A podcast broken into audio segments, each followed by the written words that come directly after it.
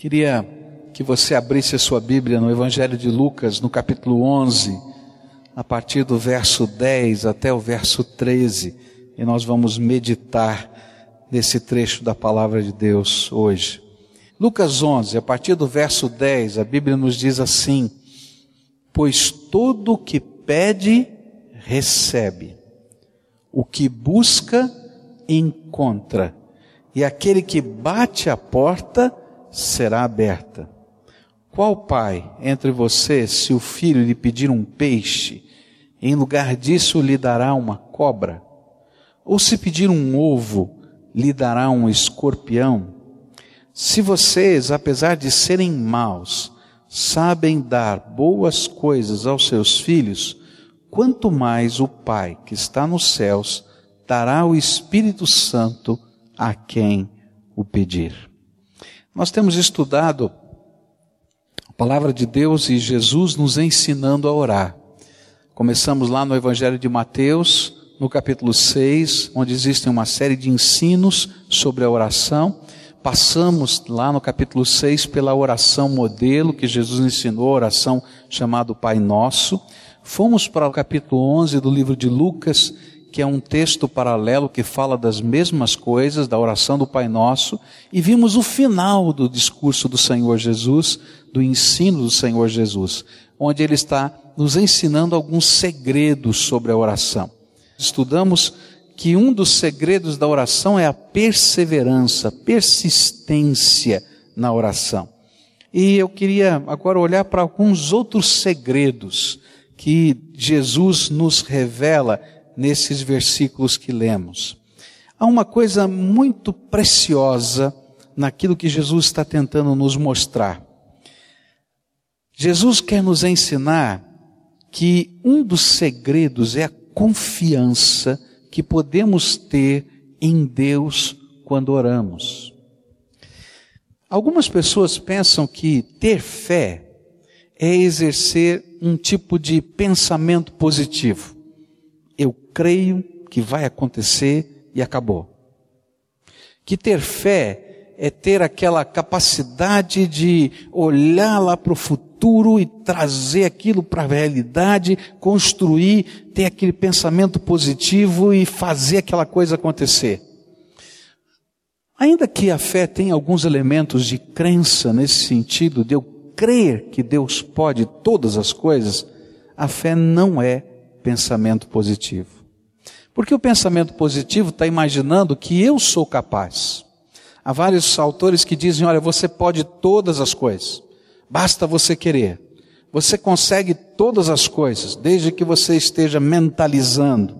Eu me lembro de uma literatura que li algum tempo atrás que falava isso. Agora, você antes de dormir, você pensa no negócio que você tem para fazer amanhã, mentaliza aquele negócio e começa agora a enviar mensagens positivas para você fazer aquele negócio. Eu achei muito interessante aquele texto. E ele usava até alguns trechos da Bíblia para dizer, olha, isso é fé. Mas a Bíblia não diz isso. A Bíblia vai nos ensinar um outro lado da fé. A fé é crer sim que Deus pode todas as coisas, mas a fé é antes disso crer na boa intenção que Deus tem para conosco. E sabe, quando eu creio que Deus é bom e que Ele quer coisas boas para minha vida, a minha fé muda. Eu não estou mais tão preocupado em exercer um determinismo através da minha fé, ou de quem sabe controlar Deus através da minha fé. Eu começo agora a entender que há um Deus soberano, todo-poderoso, que pode fazer qualquer negócio. Ele é poderoso. Mas ele sempre tem boas intenções para comigo. E são as suas boas intenções que fazem com que coisas tremendas que eu nem imaginei aconteçam porque eu não tenho o controle de todas as coisas. É uma grande tentação para a gente imaginar que o poder da oração resida em alguns acessórios, tais como as palavras da oração. Se eu souber as palavras certas, a coisa vai acontecer. E aí eu penso na oração como uma espécie de um mantra mágico. Alguns imaginam que o lugar da oração é o mais importante. E então eles imaginam que vão ser ouvidos e alguma coisa tremenda vai acontecer se eles estiverem no templo ou em cima de uma montanha ou num lugar de peregrinação lá em Jerusalém ou lá na cidade de Lourdes ou lá na cidade de Aparecida do Norte. Não importa. Mas a Bíblia está dizendo que lugar, a geografia não é o importante. Há uma coisa maior do que isso, a intenção de Deus para conosco. Algumas pessoas imaginam que a força da oração ou o poder da oração vai estar na posição em que nós estamos orando. Ah, mãos levantadas, em pé, de joelho, com a boca no pó. Mas não é só isso. O que importa não tem a ver com isso. Outros imaginam que o poder da oração está na pessoa que está orando. Ah, se o pastor orar, vai acontecer. Mas a Bíblia não diz assim. O segredo nas nossas orações está em quem ouve as nossas orações. Quem está ouvindo a nossa oração? Quem? Deus. O Deus Todo-Poderoso. É Ele que está ouvindo. E sabe, se eu sou capaz de crer nas intenções do coração desse Deus todo-poderoso para comigo, a minha percepção da vida muda e a minha fé muda. Queria olhar para como Jesus está nos ensinando sobre as intenções de Deus na oração. E por isso ele nos incentiva a orar. Ele começa no versículo 10 dizendo o seguinte: Pois todo o que pede, recebe. O que busca, encontra. Aquele que bate a porta será aberta. O que, que Jesus está querendo ensinar-nos a respeito da intenção do Pai? Ele está dizendo para a gente, gente, ore, ore, pode orar, porque o Deus que ouve as nossas orações tem um desejo no coração, o desejo dele é abençoar os seus filhos. Por isso a gente pode orar. E a fé é parte desse sentimento de que eu creio que Deus quer nos abençoar. Ele está dizendo, pode pedir, porque você vai receber algo de Deus. Qualquer pai, qualquer mãe, tem alguma coisa dentro da gente. A gente pode ser complicado, difícil, cheio de problemas, porque a gente também é, como pai, como mãe, cheio de problemas. Mas se tem uma coisa dentro da gente bonita é que a gente tem prazer em ver a alegria dos nossos filhos. A gente curte um sorriso, a gente curte uma brincadeira. E sabe, a coisa mais natural é esse prazer que o amor paterno, materno tem de abençoar os seus filhos. E é isto que o Senhor Jesus está nos ensinando. Pode aproximar-se do Senhor pode lançar sobre ele toda a sua ansiedade. Ele tem prazer em abençoar, ele tem prazer em cuidar, ele tem prazer em, em cercar, ele tem prazer de fazer algo diferente, simplesmente porque você é filho. Só por isso. A nossa relação com o Pai, com Deus, é uma relação de amor. E esse amor que Deus tem para conosco é uma garantia de que Deus, o Deus Todo-Poderoso, o Senhor do universo, ouve as nossas orações. E é Ele mesmo quem vai respondê-las, porque Ele nos ama. Só isso. Ele nos ama. Às vezes nós não entendemos a demora, às vezes a gente não entende os meios, às vezes a gente imagina que a resposta ia ser de um jeito ou de outro, e é por isso que Jesus está falando isso. Talvez você não entenda nada do que está acontecendo, mas fé é crer que Deus, ainda assim, mesmo você não entendendo, Ele continua desejando abençoá-lo.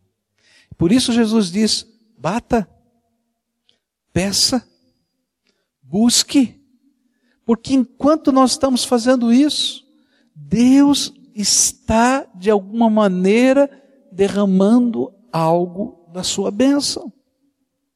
É interessante a gente ler a palavra de Deus e ver como essa verdade da Escritura dita pelo Senhor Jesus se repete na história. Quando o Senhor, o Todo-Poderoso Deus dos céus e da terra, falou com Moisés, ele estava lá em cima do Monte Sinai, vendo a sarça ardendo, pegando fogo, ele não entendia como é que aquela sarça podia pegar fogo e não se consumir, e ele se aproxima daquele lugar, de repente Deus diz para ele, Moisés, tira as tuas sandálias, porque aqui é terra santa, eu estou aqui, Moisés tira as sandálias, e ele está lá vendo a maravilha de Deus, que maravilha é essa? E de repente o Senhor diz, por que ele está lá? E olha só o que a Bíblia diz, diz assim, disse o Senhor, de fato tenho visto a opressão sobre o meu povo no Egito, tenho escutado o seu clamor por causa dos seus feitores e sei quanto eles estão sofrendo. Por isso, desci para livrá-los das mãos dos egípcios e tirá-los daqui para uma terra boa e vasta, onde manam leite e mel, a terra dos cananeus, dos hititas, dos amorreus, dos fariseus, dos heveus e dos jebuseus. Olha só que coisa tremenda. Deus está fazendo um milagre, chamando a atenção de Moisés, diz, sabe Moisés, por que, que eu estou fazendo esse milagre? Sabe por que eu estou aqui em cima dessa montanha falando com você? Eu estou falando com você porque tem um povo, um povo muito grande, que tem sofrido e tem clamado a mim. E eu tenho escutado a voz deles. E eu não podia ficar no meu céu só ouvindo as orações deles. Então eu mesmo desci e eu estou aqui no meio deles para livrá-los e para abençoá-los. Bate, pede e busca. Sabe por quê? Porque tem um Deus todo-poderoso assentado no trono do universo que se importa com você e que quer abençoá-lo. E sabe, há momentos em que ele deixa todos os afazeres do céu. Eu nem sei quais são os afazeres do céu, não consigo nem imaginar. E ele desce só para visitar você, só para entrar na tua história, só para entrar na tua vida. E é disso que a fé está nos falando. Ele está dizendo: olha, creia que é um Deus que se importa, creia que é um Deus que tem boas intenções com você, creia que é um Deus que quer fazer uma bênção na tua vida. Mas é, pastor, mas isso é uma coisa tão simples? É simples, mas às vezes tão difícil para a gente. Eu conversava com um jovem, né? E esse jovem estava perguntando sobre namoro. Bom, como é que eu vou escolher a pessoa com quem eu vou namorar, eu vou me casar. Eu disse: olha, Deus tem uma pessoa preparada para você. Você tem que buscar do Senhor. Dobre o seu joelho, ora. E ele disse: pastor, esse negócio é complicado. Como assim é complicado? Diz assim: dá de Deus escolher alguém que eu não gosto. Dá de Deus escolher alguém feio. Dá de Deus escolher alguém assim ou assado. E, gente, eu fiquei pensando como aquele jovem estava falando aquilo que nós vivemos todos os dias. Sabe o que acontece conosco? Nós não cremos nas boas intenções de Deus. Nós temos medo que Deus faça alguma coisa que nos surpreenda. Nós temos medo que Deus faça alguma coisa que não seja a nossa vontade. Nós temos medo que Deus, na sua sabedoria, faça até alguma coisa boa, mas não é o tipo de coisa boa que eu queria. E aí a gente não crê no Deus Todo-Poderoso e nem se entrega nas mãos dele. O que Jesus está ensinando para a gente é isso: olha, há um Deus Todo-Poderoso que se importa, que te ama e que quer te abençoar. Por isso, pode buscá-lo. A segunda coisa que esse texto vai me ensinar é algo tremendo aqui da maneira como Deus age é que Ele quer nos abençoar, mas Ele quer também mexer na nossa vida através da nossa oração, não somente por nós mesmos, mas pelos outros. Tem gente que não consegue entender ainda que Deus pode abençoá-los, que não conseguiram entrar nessa dimensão da fé. E Deus então diz: gente, olha, começa a orar por essa gente, porque eu também quero abençoar esse povo. E às vezes nós estamos batendo na porta, e nós estamos buscando, e nós estamos clamando a favor de pessoas que talvez não tenham condição ainda no seu coração para orar assim, para buscar essa bênção de Deus. E a gente faz isso porque há no coração de Deus, o Pai, um santo desejo de abençoar aquelas pessoas também. E Ele nos revela, às vezes, as coisas que estão acontecendo na vida de pessoas, para que nós nos tornemos parceiros dele na bênção que ele quer derramar sobre aquela vida, no meio das suas aflições e das aflições das pessoas que estão ao nosso redor. E é interessante a gente ver como a palavra de Deus vai nos orientando a respeito disso. Olha só o que diz a Bíblia, Ezequiel 22, versículos 29 e 30. O povo da terra pratica extorsão e comete roubos oprime os pobres e os necessitados e maltrata os estrangeiros, negando-lhes justiça. Procurei entre eles um homem que erguesse o um muro e se pusesse na brecha diante de mim em favor desta terra, para que eu não a destruísse, mas não encontrei nenhum. Ah, queridos, se você já entendeu que Deus é bom, e que Deus quer abençoar. Então Ele te convida a orar por você, mas Ele te convida a começar a orar por pessoas que não estão entendendo essas coisas. Essa é uma figura tremenda. Ele diz assim: Olha, eu estou vendo uma terra perdida, uma terra tão complicada, onde as coisas estão acontecendo tudo errado, e eu vou ter que intervir porque eu sou Deus de justiça, e eu vou ter que pesar a minha mão.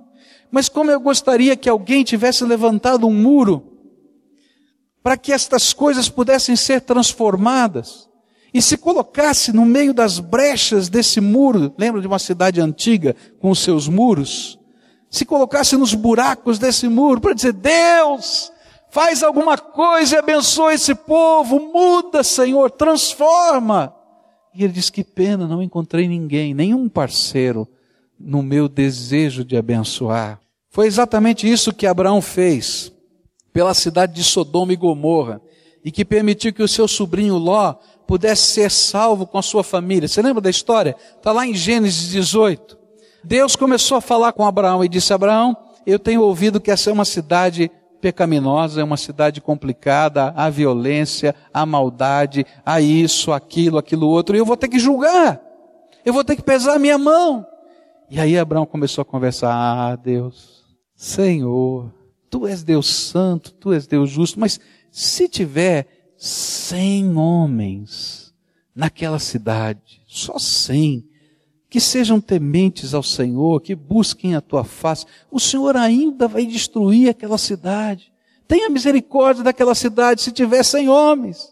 E é interessante porque Abraão começa a pichinchar com Deus. Aí Deus diz: tá bom, se tiver cem homens, tá certo, eu não vou destruir. Ah, Deus, mas cem. Pensa só, e se tiver cinquenta? E ele vai, e se tiver dez? Né? Até que chega uma hora e Deus diz assim: se tivesse um só, eu não destruiria. E aí Abraão fica quieto, mas sabe, aquela cidade não tinha nenhum. Mas sabe o que é que Deus faz? Só por causa dessa oração? Ele fala para os anjos do Senhor pegarem a família de Ló, que era sobrinho de Abraão, e ele arranca daquela cidade. Queridos, quando nós cremos que Deus é bom e que Deus está disposto a abençoar, a gente ora, a gente clama, a gente bate na porta do Deus Todo-Poderoso pela nossa vida, porque a gente sabe que Deus pode fazer, mas a gente não se conforma só com isso. A gente começa a orar pelas pessoas que a gente conhece, a gente começa a orar pelos problemas que eles estão vivendo. A gente começa a ser instrumento de Deus que se coloca no meio das muralhas e diz: Deus, tenha misericórdia, muda, transforma, faz a diferença, mexe. E sabe o que acontece? Coisas extraordinárias de Deus começam a acontecer no meio da gente. Eu quero dizer para você que Deus nos conclama a sermos intercessores na vida de pessoas, na vida dos nossos familiares. Quantos de nós, cujos filhos estão longe do Senhor, dentro da nossa casa. E sabe, não há um movimento nosso, intencional, de dizer, nós vamos orar insistentemente pela salvação dos nossos filhos. Quantos de nós aqui temos pessoas que amamos muito, que estão indo para o inferno? Literalmente estão indo para o inferno. E a gente olha para a fé como se fosse uma coisa tão distante. Sabe que Deus falou comigo? Filho, bate. Filho, clama, pede. Filho, busca, porque eu quero abençoar. Eu quero abençoar as famílias, eu quero abençoar os filhos, eu quero abençoar as casas, eu quero abençoar os maridos, eu quero abençoar as esposas, eu quero abençoar a cidade de Curitiba, eu quero abençoar a cidade de São Paulo, eu quero abençoar a cidade do Rio de Janeiro, eu quero abençoar, mas precisa ter alguém no meio dessa brecha, que seja parceiro comigo. Você crê que Deus pode mudar? Se nós crêssemos de verdade, e se a gente entendesse a amplitude dessa lição, nós oraríamos mais e choraríamos mais pelas pessoas que nós amamos. Nós bateríamos a porta da sala do trono e entraríamos nela e veríamos os milagres que Deus faria. Deus quer abençoar. E as nossas orações fazem parte dos meios de Deus para derramar as suas bênçãos em uma terra eu me lembrei da história de um missionário, uma família chamada Goldford. Eles foram missionários no final do século XIX, começo do século XX, na China. E essa família, ela foi para lá para pregar o evangelho aos chineses e tinham muita dificuldade com a cultura, muita dificuldade com a língua. E as pessoas não entendiam o que eles pregavam. E eles não conseguiam se comunicar, e eles não conseguiam chegar no coração do chinês, eles não entendiam a cultura. A ponto da família começar a orar e dizer: Deus, eu acho que nós estamos no lugar errado, nós viemos para cá pensando que o Senhor queria nos usar aqui, mas nós não sabemos nada, nós não conseguimos fazer nada, nem o nosso chinês eles entendem. E eles estavam pensando: será que não é tempo da gente voltar para a nossa terra e parar com tudo?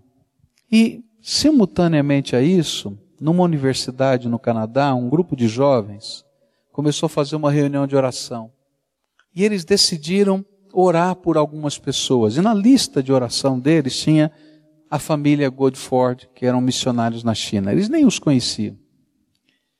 E numa noite, eles decidiram, estavam orando pela família Godford, e Deus começou a trabalhar, e houve um clamor, uma intercessão, e um começou a chorar aqui, o outro começou a clamar, e houve um mover de Deus, eles não sabiam o que estava acontecendo, mas quando terminou aquela noite de oração, todos aqueles jovens daquela universidade que estavam ali naquele grupinho de oração, eles entenderam que alguma coisa de Deus tinha acontecido.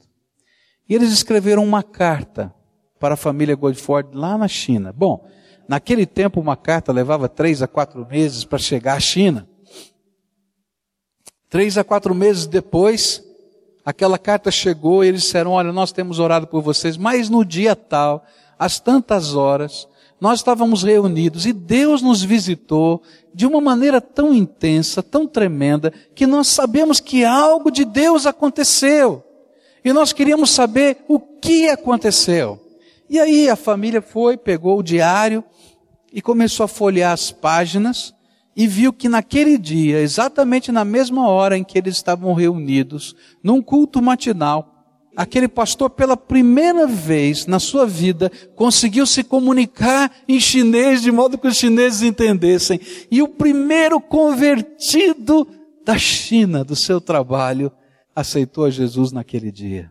Queridos, Deus quer abençoar mas por alguma razão que eu não consigo entender, por alguma razão que é da dinâmica de Deus que eu não sei explicar, eu até queria, mas eu não sei.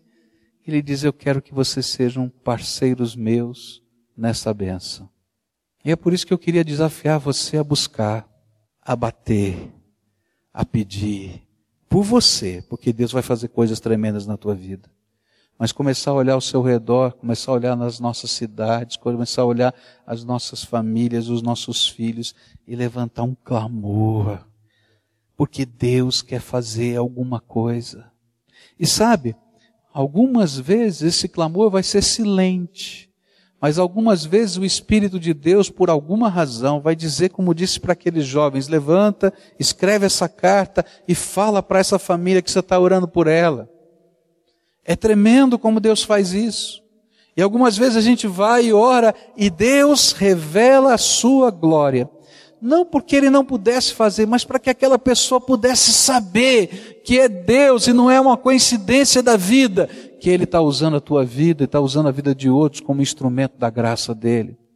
Por isso, Jesus disse: Batei e abrir-se-vos-á, buscai e achareis, pedi e dar-se-vos-á. Deus nos convida a participar com Ele da Sua obra através da oração. Se nós conhecêssemos o poder das nossas orações, nós oraríamos mais intensamente pelos nossos vizinhos, pelos nossos filhos, pelos nossos parentes, pelos nossos amigos.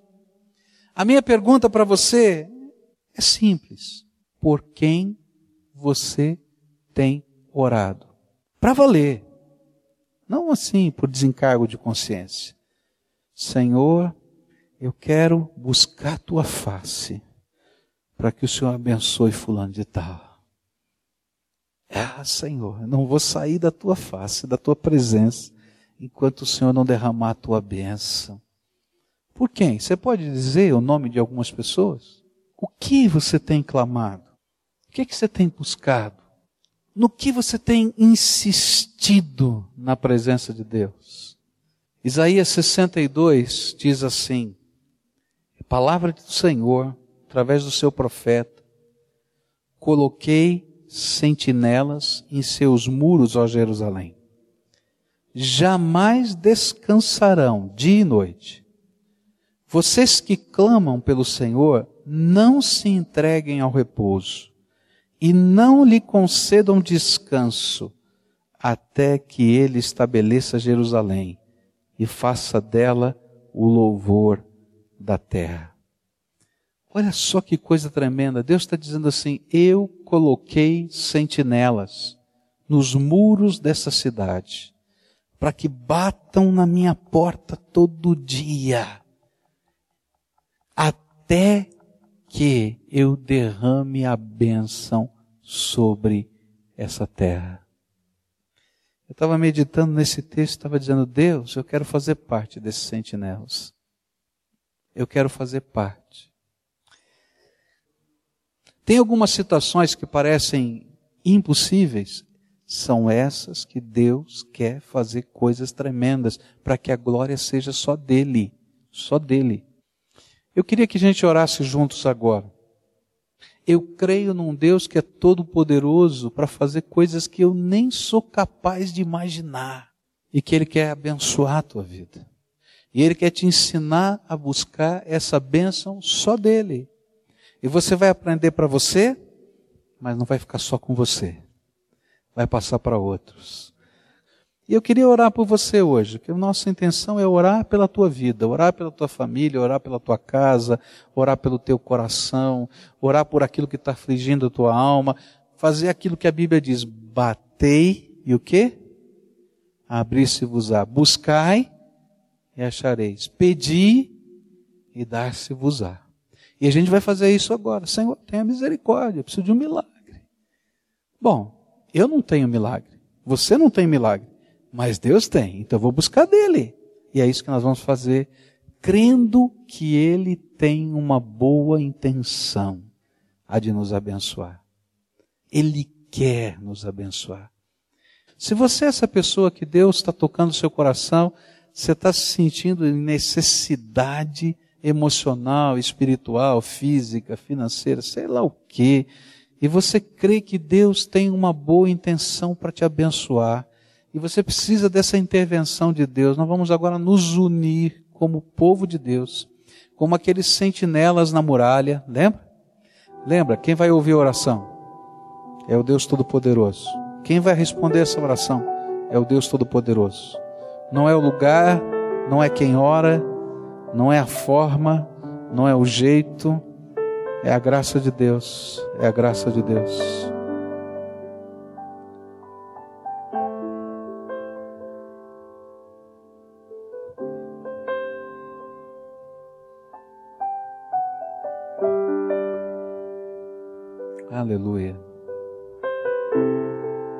Nós estamos na presença do Todo-Poderoso.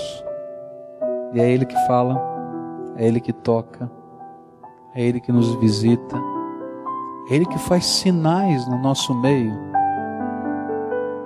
Os sinais são marcas da graça de Deus que nos ajudam a entender o propósito e a ação de Deus entre nós. E algumas vezes ele faz sinais no nosso meio para que isso aconteça e a gente possa entender e a gente pode, possa buscar a face do Senhor. Senhor Jesus, tu és aquele que nos prometeu que a gente podia bater, que o Senhor abriria, que a gente podia pedir, que o Senhor nos daria, que a gente podia, Senhor, clamar, que ouviria, Senhor, que haveria resposta. E eu quero te pedir, ah, Jesus, abre as janelas do céu agora, em nome de Jesus eu te peço, abre as janelas. Abre as janelas do céu, Senhor, e derrama a tua bênção. A tua palavra, Senhor, tem nos afirmado que o Senhor quer abençoar. Então, Pai, nós nos colocamos na brecha junto com outros irmãos aqui para dizer: abençoa Jesus, abençoa o teu povo e Pai, que essa bênção seja para a glória do Senhor, porque somos fracos, somos pecadores, eu e os meus irmãos que estão aqui, nós não temos em nós esse poder, Senhor. Quem tem é o Senhor, e que seja para a glória do Senhor, que seja para a glória do Senhor. Transforma, Senhor, essas vidas em cartas abertas do Senhor nessa terra, dizendo que o Senhor é o Todo-Poderoso que age, que nos ama Visita, Senhor, esse teu povo, visita os filhos, Senhor, deles, porque alguns aqui estão por causa dos seus filhos. Visita os netinhos, Senhor, porque alguns aqui estão por causa dos seus netinhos. Visita, Senhor, essa casa. É, Senhor, há casas aqui que falta paz, Senhor. A casa está uma guerra, está uma confusão. Vem, Pai, com teu Espírito Santo agora, Pai, e entra, Senhor, nessa casa, em nome de Jesus. A casa, Senhor, que precisam de transformação e libertação.